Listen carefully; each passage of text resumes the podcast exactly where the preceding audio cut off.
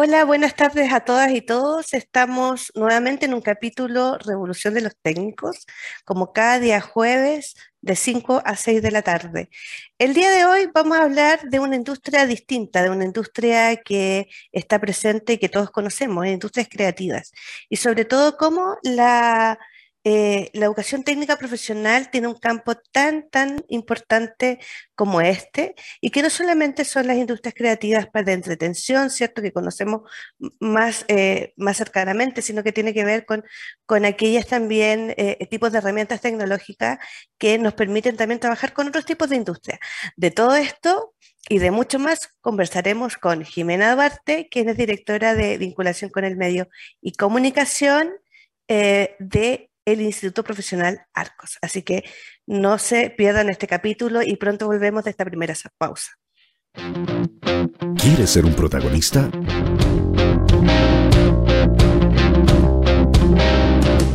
Escríbenos a invitados@divoxradio.com.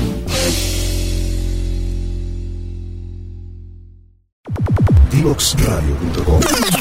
Conversaciones de protagonistas.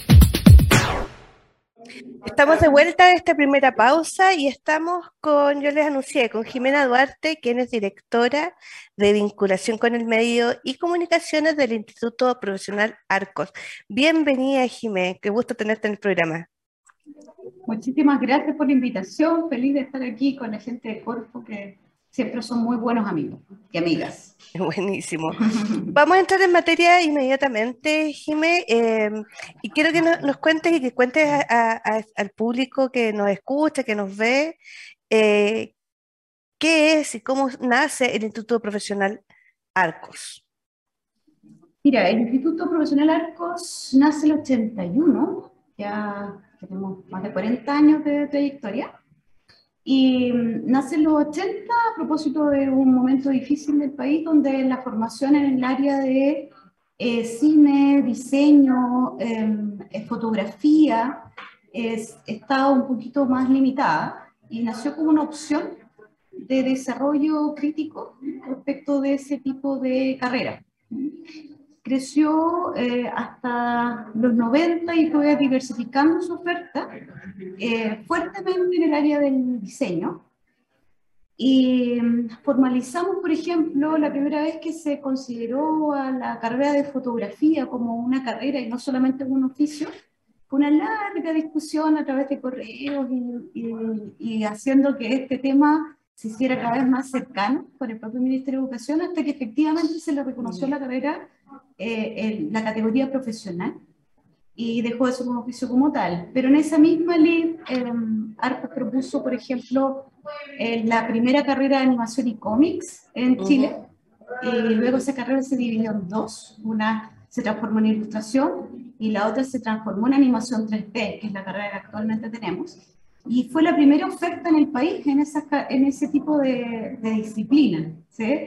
También inventamos la carrera de videojuegos como oferta académica. Y todo esto en una discusión respecto de, bueno, ¿cómo en Chile? ¿Pero cómo? Videojuegos en Chile, como raro, eh, no hay oferta, no hay espacio. Eh, y nosotros estuvimos siempre muy acostumbrados a co-crear con el medio la oferta académica. Y ya tú ves, tenemos la oferta de cine, que en su minuto también era discutida porque no se hacían películas en Chile, hoy, hoy la cantidad de películas al año que se hace, y nosotros teníamos las primeras formaciones en el ámbito de la comunicación audiovisual también por parte de ARCO, teníamos un festival muy potente también.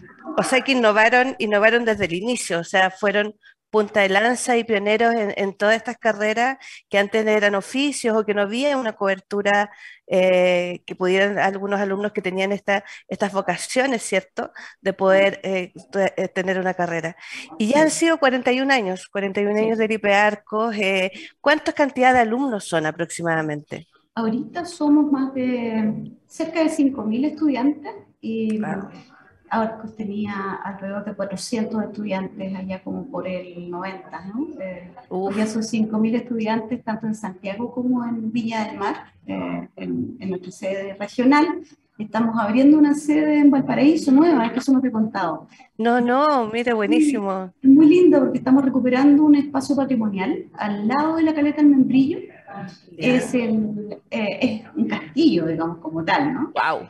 Eh, así que estamos recuperándolo. Era parte de otra universidad hasta el año 2020 y estamos, bueno, hicimos ya todo el, el, proceso y hoy día estamos en el proceso de la recuperación patrimonial, manteniendo la línea arquitectónica y efectivamente colocando los espacios para el desarrollo de talleres. Y es, esa va a ser una sede muy interesante porque además está literalmente orilla de costa. O sea, eh, hay que quedarse por lo menos una noche de tormenta ahí, te voy a invitar a Elisa, porque ahí tenemos, gracias, que grabar, tenemos que grabar un, un capítulo de, un de, capítulo, de este sí, de, absolutamente deberíamos estar ahí en ocasiones distintas. De hecho, fuimos, hicimos una, nos trasladamos a, a Valparaíso para entrevistar a Rodrigo Jarufe del CFT estatal de, de, la región de Valparaíso, así que ahí estuvimos también.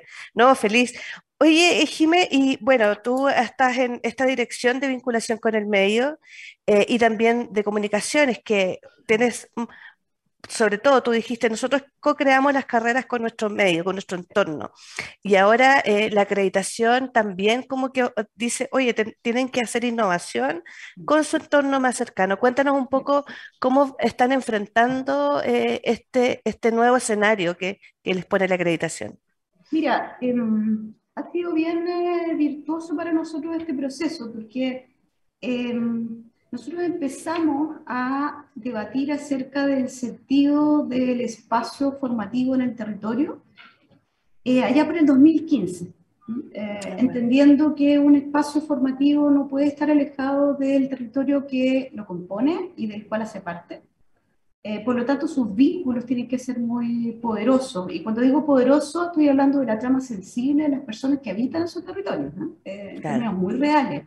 Estamos hablando de las personas y estamos hablando de sus emprendimientos, estamos hablando de sus negocios, estamos hablando de pequeños locatarios y grandes empresas uh -huh. que hacen parte de tu devenir. ¿no? Entonces claro. empezamos en 2015 con esta conversación, y también entrando en la conversación sobre economías creativas, porque hasta entonces nosotros habíamos, eh, nos habíamos desplegado en la comprensión del arte y la cultura, ¿no? Claro, eh, más, muy, más, que ese lado, muy, muy específico para exacto, las artes. Es, claro. Está muy bien, digamos, pero cuando ya entras al terreno de las industrias creativas, tú te das cuenta de lo que el arte, el arte y la cultura no solamente hacen en su propio ámbito, sino como cruza fronteras, ¿no? Hacia otros espacios de producción y de creación también. Mm. Entonces, se nos abrió ahí un panorama muy interesante. Y, y, ya luego con las modificaciones de la propia ley, ¿no? que efectivamente no solamente eh, subrayan el deber ético eh, territorial de las instituciones de educación mm. superior, es que ya viene, venía siendo una discusión OCDE, que era, como, era un sentido común que estaba explotando en ese minuto, además nos dan un regalo maravilloso que es el tema de la innovación, ¿no? Uh -huh. O sea, no solamente es la vinculación con el territorio desde el punto de vista de tus áreas de, de relacionamiento, sino que es también un para qué. ¿sí? Tú habitas en un territorio desde el punto de vista de la preocupación que el territorio tiene en su propio devenir. Entonces, para nosotros fue, la verdad es que calzó perfecto lo que veníamos haciendo, con lo que queríamos hacer y con lo que la política pública estaba buscando. Entonces, nos trajo puras buenas noticias, en, no solamente la acreditación, sino que la, la, modificación de la ley de educación superior y luego la construcción de estándares nuevos para la acreditación. Y, y lo otro también es eh, porque todo lo que son industrias creativas tiene intrínseco la innovación, de hecho, procesos, los procesos de diseño, los procesos de creatividad, eh, no es como que a alguien se le ocurre, sino es un proceso metodológico que te ayuda a poder llevar a cabo tu, tu, sí. tu negocio, tu modelo. Cuéntame, y, y dentro de, de, las carreras de... Eh, ¿cómo, ¿Cómo lo abordan? ¿Lo abordan los temas de innovación? ¿Cómo ayudan a, esto, a estas personas que están trabajando en la industria creativa a acercarse a este mundo de las industrias creativas? Mm. Mira, yo creo que la primera comprensión es que una cosa es ser innovador o innovadora y otra cosa es hacer innovación. ¿no? Claro, eh, claro son, es una, es hacen parte del mismo proceso, pero ya hay una brecha que hay que saltar. ¿No? Porque cuando hablamos de innovación estamos hablando de, estamos hablando de agregación de valor como tal. ¿no? Y no solamente agregación de valor monetario, sino que en la construcción de esa agregación de valor que a veces es simbólico y tiene otras dimensiones. Pero hay que hacer ese salto. Entonces, por un lado, eh, nosotros fuimos y hemos sido innovadores en nuestra propia oferta, hemos creado oferta que no existía en Chile, por lo tanto hemos agregado valor en el ámbito de la educación superior y en la formación entendemos que em, lo curricular tiene que ser consistente con las capacidades que tienes mm. que desarrollar para hacer innovación. en lo curricular nosotros instalamos una línea que va desde primer año hasta último año de las carreras profesionales, eh, y en las técnicas también eh, durante todos los años, pero son menos semestres, em, que en el fondo subraya la idea de la agregación de referentes, primero que nada, o sea, el conocimiento del campo, la agregación de capacidades para el emprendimiento, la vinculación con los clientes real, reales y por lo tanto la, la, creación de obras con clientes real. Y luego termina, digamos, en los seminarios de vinculación con el medio, que tienen tres salidas, cuatro salidas en realidad. Eh, proyectos transdisciplinares, y por lo tanto ahí es agregación de valor como tal, emprendimiento, eh, también, ya sea en tu propio proyecto o con los clientes de, con los que desarrollas obra o servicio o producto. Y además tienes la línea de innovación en lo pedagógico, por lo tanto, nuestros estudiantes también pueden desarrollar eh, proyectos a nivel de educación superior y, y, otros niveles educativos.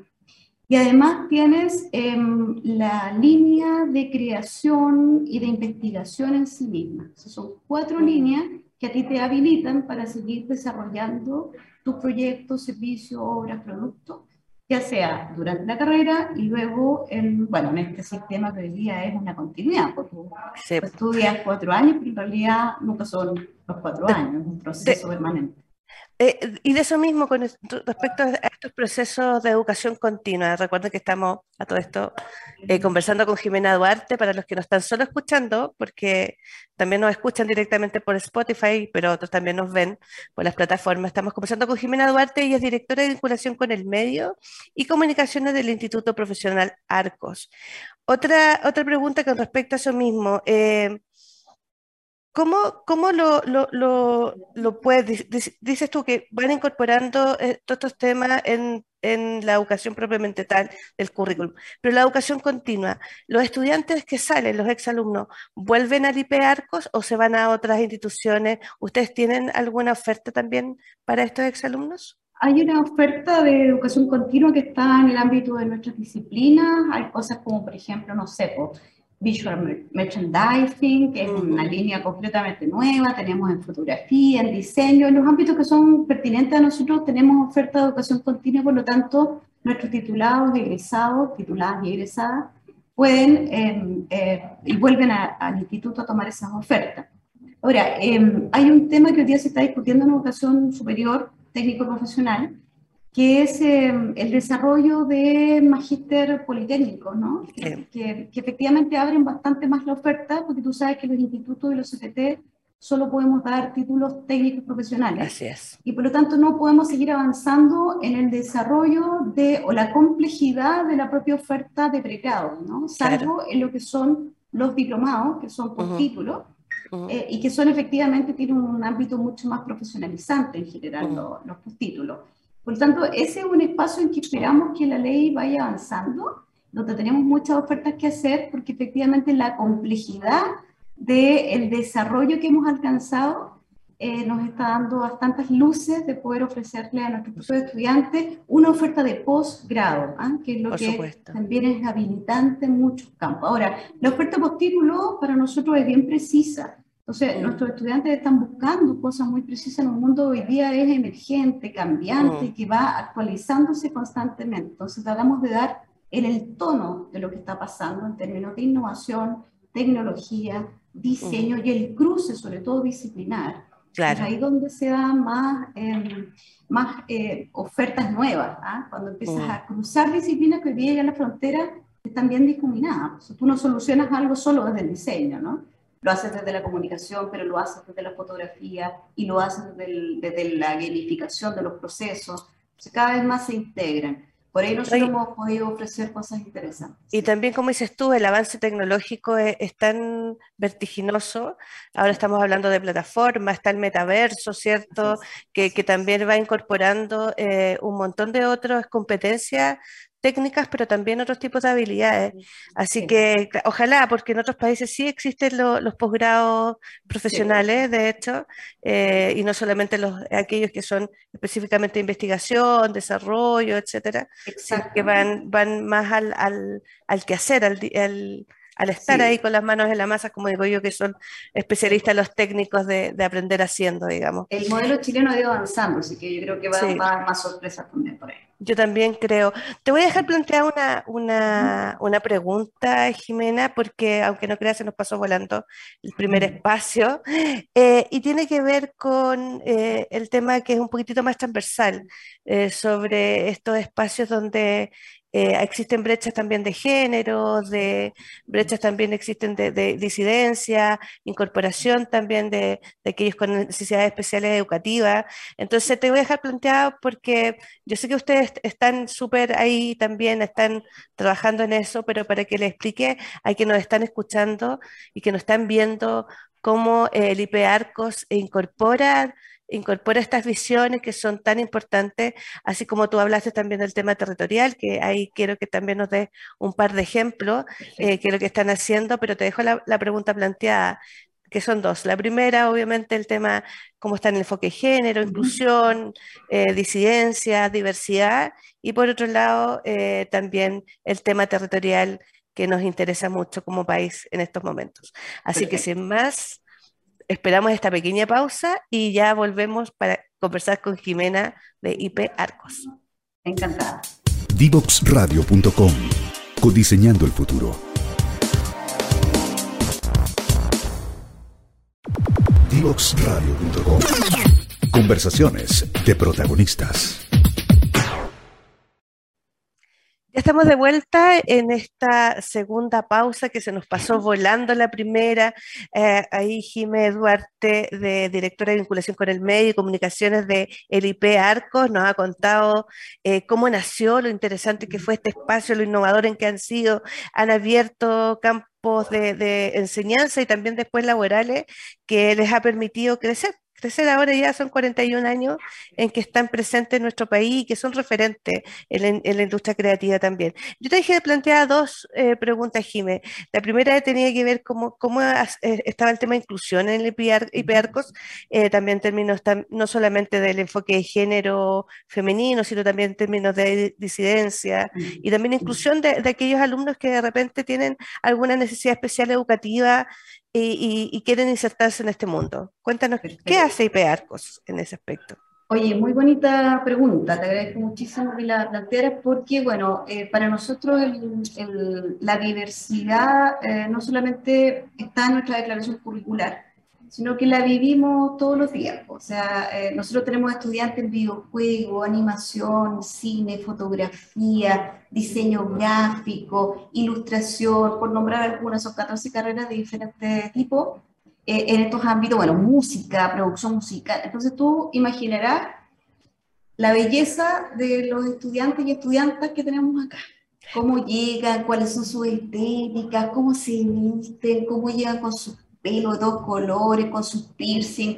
Muchos de nuestros estudiantes, por ejemplo, son muy buenos tatuadores, eh, que tienen sus estudios en el centro Providencia, tatuadores y tatuadoras. Ojo, las tatuadoras están, pero full. Em, entonces, nuestra, nuestra vida cotidiana en Arco es una vida diversa, de diversas posturas, de diversas estéticas y de diversas posiciones también. Acá eh, nos acostumbramos mucho a conversar acerca de lo que hacemos y dentro de nuestro objetivo es desarrollar el pensamiento crítico. Entonces, nuestras clases son debatidas porque además son clases de taller. Nosotros tenemos mucha clase de taller, hacemos, o sea, aprendemos haciendo, ¿no? El hacer reflexivo que le llamamos. Entonces, primero que nada, la diversidad es algo que tú como que no, no podrías decretarla acá. Se da, se da, hecha por los pasillos todos los días. Eso es lo primero. Pero lo segundo es estructurarla, ¿no? porque una cosa es que se viva cotidianamente y otra cosa es que haya un espacio efectivo de integración. Nosotros en 2018 partimos eh, en la pregunta de cómo estructuramos una política de género, pero también de diversidad, entendiendo que en esa época nosotros teníamos una, yo diría que la comunidad queer más grande del ámbito técnico profesional. Mm. Donde, ¿Por qué digo eso? Porque probablemente las otras no estaban tan detectadas, no eran tan visibles.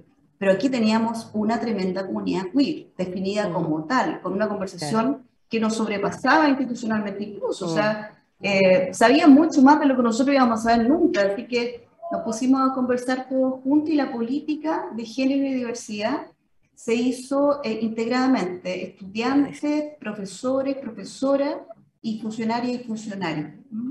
Eh, así que es una política que creció al alero de una gran conversación en pleno movimiento feminista que fue durísimo, o sea, nosotros lo debatimos muchísimo acá, eh, y arrojó una política que fue estructural, es institucional, que hoy día es, es parte de nuestro desarrollo cotidiano. Entonces, eh, ha sido todo un desafío también, porque quizás las capas donde ha costado más incorporar discursos más diversos han sido la capa de funcionarios y funcionarios, porque efectivamente somos más grandes, pues tenemos mucha mm. crianza. Mm. Pero ponle tú, hace poco tuvimos la sala llena de, de una conferencia fantástica en términos de diversidad que la dictó em, una chica transgénero, fantástica, entretenidísima, y estuvimos conversando con personas de 60, 70 años, con gente más joven y poniendo la discusión ahí con muy buen ánimo, ¿ah? porque a la hora de los que si tú no entiendes eso, no entiendes a tus estudiantes y estudiantas, y si no los entiendes, no los quieres ¿no? Pues de acuerdo.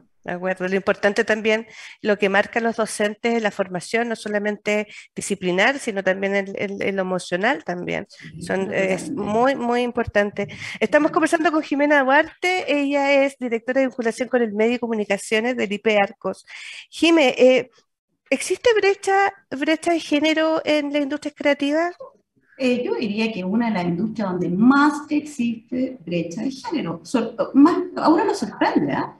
Pero ponle tú cuando uno se pone a mirar los estudios de eh, cuántas obras hay eh, seleccionadas y, con curadores y curadoras en el, o sea, en el Museo de Bellas Artes que sean de mujeres, no llega a más del 10%. Claro. ¿Ah? Y cuando tú te pones a pensar cuánta gente, cuántas mujeres, eh, no estoy hablando ya de la diversidad, ¿no? ¿cuántas mujeres hacen refuerzo sonoro? Mm. Es mínimo. Porque efectivamente... comunicación, el tema comunicación, los estudios de televisión, todo eso es como que ves siempre a hombres detrás de una cámara, detrás de una cámara fotográfica. Mm. Ha habido una costumbre de que, de que los trabajos, digamos, que tienen que ver con el esfuerzo físico y nuestro, nuestros trabajos han estado muy vinculados al esfuerzo físico, o sea, grabar un documental en un terreno, un territorio que puede ser muchas veces dificultoso, y cuando digo dificultoso, amenazante en muchos casos, eh, a veces, claro, se opta por un director eh, de fotografía o un camarógrafo directamente hombre, porque tiene más posibilidad de moverse en un territorio con más confianza, ¿no? y, y, se van generando... Eh, digamos, costumbres que tienen que ver con la circulación de las obras. O sea, cómo circulan y cómo se producen las obras tiene, tiene un seco de género infinito. Mm. ¿Cómo se seleccionan esas obras? ¿Cuáles son las temáticas que entran en la conversación sobre cultura y arte? Ha sido un terreno principalmente masculino. Entonces, en, ese, en esa batalla estamos internamente. Nosotros hicimos todo el estudio, por ejemplo, cómo teníamos estructurados los talleres en el propio arco. Y nos dimos cuenta que teníamos brechas de género principalmente en el área del sonido y la música, donde ha sido tradicionalmente un terreno más masculino que femenino y hemos empezado a hacer correcciones y a poner incentivos, efectivamente, para que se demuestre ahí, no, no se demuestre, se despliegue la vida como es, pues si la vida es de 50. Así no es. Lo raro es que sea de otra forma, ¿no? Claro. Eh, así que, claro, eh, hemos hecho esos estudios a la interna y hemos efectivamente eh, hecho correcciones para que se despliegue una, una, docencia lo más equilibrada posible. Hemos buscado y hemos estimulado nuevas docentes en toda nuestra carrera y ha sido parte de la política también. Excelente. Y no, solamente en términos de docencia, sino también en infraestructura, me imagino, también, en, en, en, cómo te plasma, porque en, otra, en otras carreras que son más como de la categoría industrial, por que le llaman, mm. eh, Dice que cuando alguna chica llega a su práctica, se encuentra con problemas de infraestructura, ah, desde un baño, incluso también acoso, ¿cierto? E, e, es, bien complejo. Entonces, es súper integral, como dices tú. Y te quiero llevar ahora al, otro tema que lo dejamos planteado, que tiene que ver con el tema de territorio. Hemos conversado ya con, con varios eh, y entendíamos que que la oferta formativa que está dentro de los centros de formación técnica y los institutos profesionales eh, tienen que estar dentro de un entorno y están dentro de un entorno, están dentro de un territorio, están dentro de, un ecosistema, eh, un ecosistema que es muy cercano, que están las personas que trabajan ahí, existen a lo mejor industria. ¿Cómo, cómo trabaja el IPEAR con el tema territorial? Mira, en 2018 empezamos efectivamente, después del aprendizaje que habíamos tenido, a ver cómo se despliega el territorio y cuáles son sus dinámicas para poder entender cómo nosotros hacemos más sentido ¿ah? con lo que las personas necesitan. En 2019 nos vinimos a Peñalolén eh, con una, el gobierno local muy aperturado a hacer nuevas cosas. Eh, en Peñalolén hemos trabajado harto con el gobierno local y hicimos ahí el primer mapeo comunal de las industrias creativas. En general se han hecho mapeos regionales. Y los mapeos regionales tienen la, diferente, o sea, la siguiente dificultad. Cuando se hacen en Santiago, bueno, Santiago es Chile. Entonces las dinámicas territoriales tienden a ocultarse en un mapeo que es demasiado complejo para entender qué pasa con la persona en términos concretos. También pasa en regiones, aunque son un poquito más efectivos, porque, porque efectivamente tienen una dinámica distinta. Pero los mapeos regionales habían ido ocultando lo que estaba pasando a nivel territorial más fino. Hicimos el primer mapeo de industrias creativas en la, en la comuna de Peñarolén, hicimos su homólogo en Viña del Mar también, ahí está muy alimentado con lo que pasa en Valparaíso, ¿no? es un universo también bien complejo.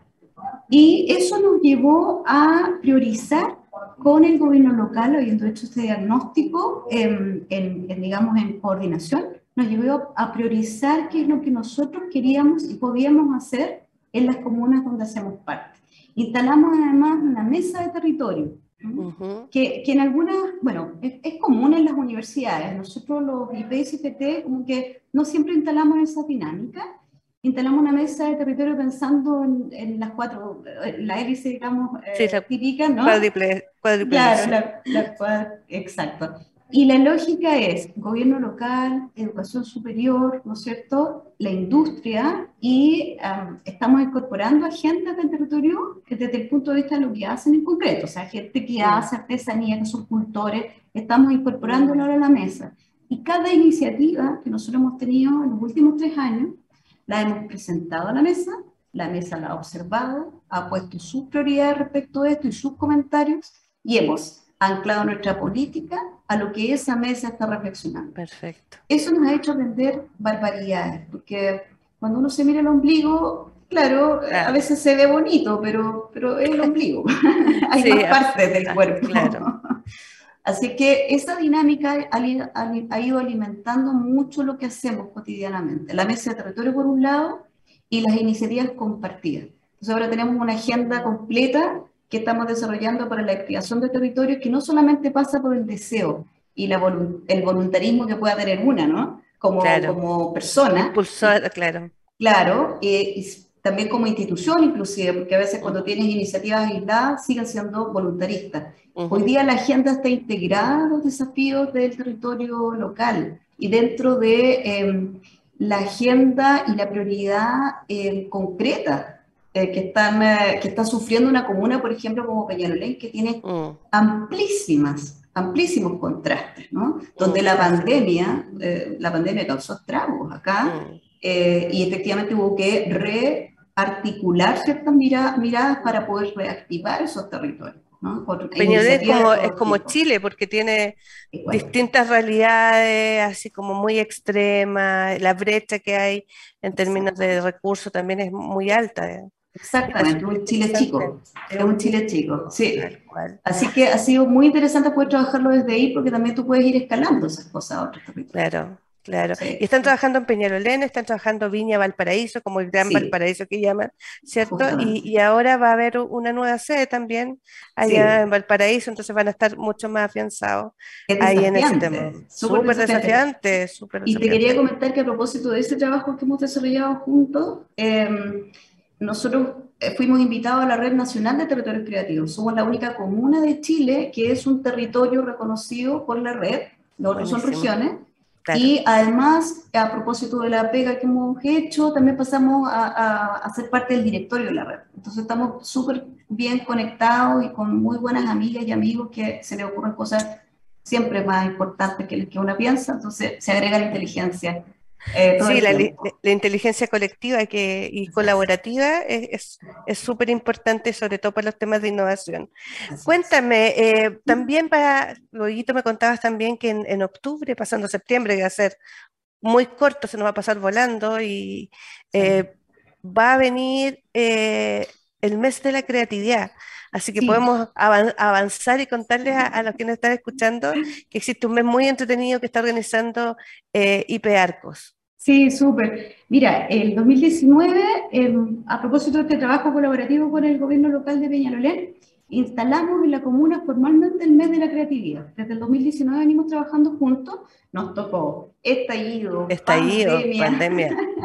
Hicimos los encuentros igual em, online entre, el, entre, el, 20 y el 21, eh, alcanzamos a ser parte antes del estallido del 2019 y este va a ser el año de la presencialidad.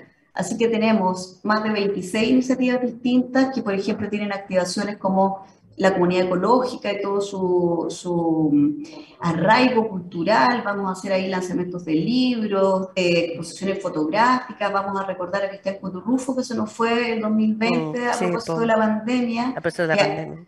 A propósito también de, de, proyectos territoriales, hemos desarrollado más de 40 proyectos en distintos lugares de la comuna y los vamos a activar. Y uno de ellos es un proyecto que se llamó Kutu Project, que es eh, un tema que se creó entre los propios músicos de ese espacio eh, que recuerda el, trabajo de, Cristian, así que lo vamos a tener ahí. Vamos a tener activado eh, toda la red de em, patrimonial, los centros, por ejemplo, como el, el parque eh, La Quebrada de Macul, vamos a tener el ecoparque, vamos a tener el centro ceremonial que está casi recién inaugurado, que es Peñalolén. Exacto, todos esos territorios los vamos a activar con diferentes iniciativas. Nosotros vamos a, estamos digamos, en el última, la última parte del diseño del Encuentro Internacional de Economías Creativas que hacemos todos los años y que invitamos gente de fuera de Chile, así que vamos a tener conversaciones, talleres, eh, lo vamos a hacer en Arco y en Chincohue también, y está el Encuentro Internacional de Sonido y Música que se va a hacer también en ese mes, en que estamos eh, invitando a la Camila Moreno, así que es probable que tenga aquí un conversatorio con estudiantes, con eh, agentes del territorio, además de un montón de personas que vienen a leer cosas muy específicas, por tú no sé, pues el diseñador del sonido del sable y la guerra de las galaxias, ese tipo de perfil, ¿no? Que viene a conversar acerca de cómo se hace industria. Qué buenísimo. Oye, ¿y, cómo es la relación? Porque ya están están súper conectados con el territorio, pero también existen los liceos eh, de enseñanza media que son, eh, que pueden ser técnicos profesionales o no, eh, que, que, son como la condición mucho más natural de, de esos alumnos, siendo que también en la educación técnica profesional hay alumnos que, que, que ya son trabajadores, ¿cierto? Etcétera. Pero ¿cómo es la relación con la educación media? Ustedes. acá tenemos em, una muy buena coordinación con la línea formativa eh, del gobierno local, porque aquí también hay un programa que se llama Formarte, que se llamó Formarte, que ya se heredó como tal, y que básicamente lo que puso fue el sello artístico en los colegios, curricularmente hablando, o sea, no estamos hablando de actividades programáticas, el arte dentro del currículo. Entonces, por ahí nosotros empezamos a conversar fuertemente, la idea es a la larga hacer un proyecto donde esta comuna al menos tenga salida completa, desde el colegio, pasando enseñanza media, eh, el CPT estatal, nosotros como instituto y por qué no terminar el Adolfo Ibáñez, con una sola gran línea en el ámbito del arte y la cultura. Es un proyecto que tenemos en barbecho, súper en barbecho, está en, pañales, ¿no? Pero eso es una de las ideas que nos gustaría desarrollar para que efectivamente se enlace.